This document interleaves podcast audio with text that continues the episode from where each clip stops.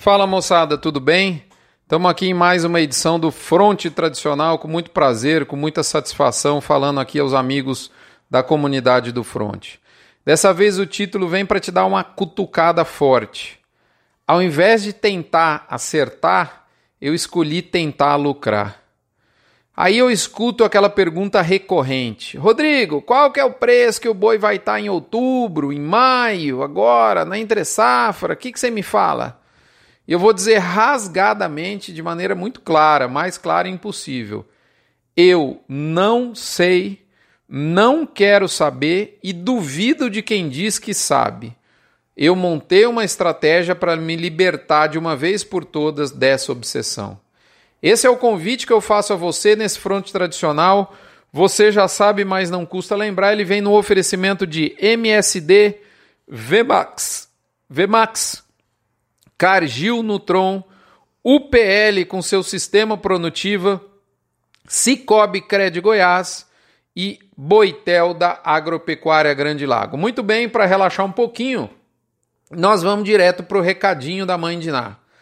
Caso você seja um daqueles brasileiros altamente privilegiados por continuar tendo poder de compra para abastecer livremente sua dispensa, prepare-se para comer muito filé mignon, picanha e contrafilé a preços extremamente atraentes.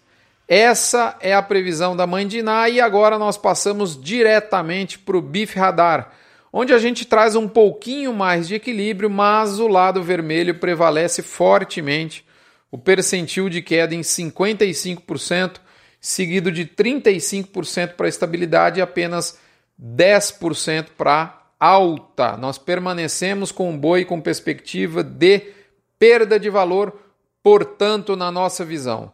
Detalhes sobre isso, você vê lá o mini front de acesso livre, moçada. Muito bem, vamos agora falar do tema principal desse nosso Notícias do Front. A última quarentena experimentada pelo Brasil foi lá em 1918 por conta da gripe espanhola. Nós não temos, portanto, nenhuma referência para o que a gente está vivendo. Além disso, uma pandemia atualmente tem contornos muito mais dramáticos, visto que as cadeias de suprimentos globais estão altamente interligadas entre países de todos os continentes. Assim, o fluxo de pessoas e mercadorias não tem paralelo com tempos de outrora. Nós, o que a gente faz hoje, galera, é produzir o smartphone da moda aonde é mais barato fazer isso e vender aonde tem mais mercado. Esse modelo tem as suas fragilidades que estão escancaradas agora. De repente, a maré da economia mundial baixou e o que a gente viu foi que há muito mais gente pelada do que a gente podia imaginar. Apesar disso, o ser humano teima em desejar o impossível, teima em querer dominar o futuro. E quando esse desejo abrange preço, seja de um avião ultramoderno, high-tech, seja de uma commodity como a carne bovina, é impossível se obter qualquer nível de certeza. Eu digo que o mercado é um eterno exercício de humildade.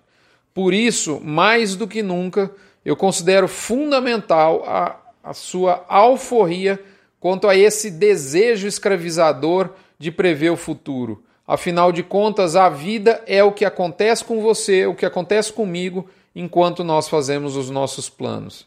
Eu desisti dessa infeliz saga binomial de acertar ou de errar preço. Tô fora desse, desse desejo, sinceramente falando. Ô Rodrigo, mas esquece então construção de cenários? Lógico que não. Lógico que a gente tem que manter, eu faço isso e atualizo os cenários mais prováveis por ano, elaborados na, na minha versão zero lá em janeiro, né? E que eu compartilhei aqui. Você deve estar lembrado, eu fiz um front específico sobre isso. Tem uma metodologia, a gente segue essa metodologia. Não é porque está ocorrendo algo inovador que a gente tem que rasgar tudo que a gente fez até hoje. Não é assim.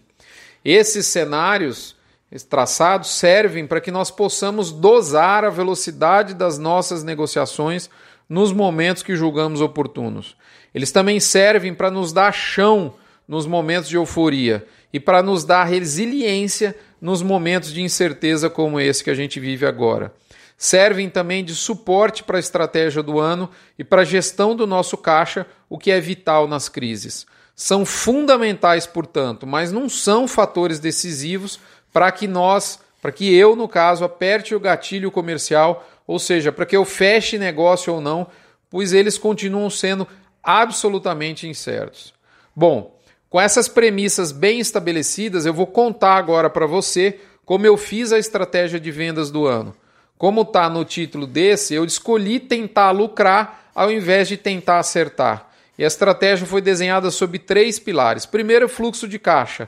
Óbvio que para fazer o fluxo de caixa, eu preciso, como eu acabei de dizer, do apoio dos cenários de preços, das estimativas dos preços de venda, estimativas de desembolso e aí eu montei no começo, no começo da safra do ano passado um fluxo de caixa para 19 e 20, ou seja, para o período de 1 de julho a 30 de junho.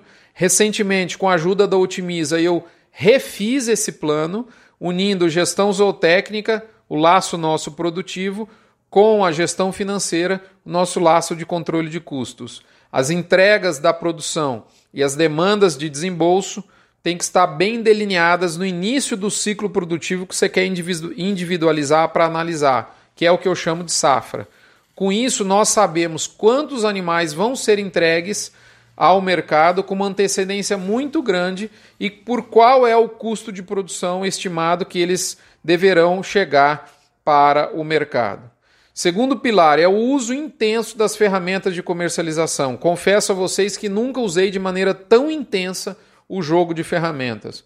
Com fluxo de caixa, com plano de caixa montado para o ciclo produtivo, ou seja, para a safra, eu comecei, a, eu, eu, eu busquei melhorar o quanto eu fico antenado na bolsa e nas ferramentas a fim de aproveitar as oportunidades que por um acaso puderam e, e estão surgiram e eu diria que vão surgir ao longo dos meses dessa safra e também procurei estabelecer no início da safra parcerias comerciais para executar possíveis vendas a termo.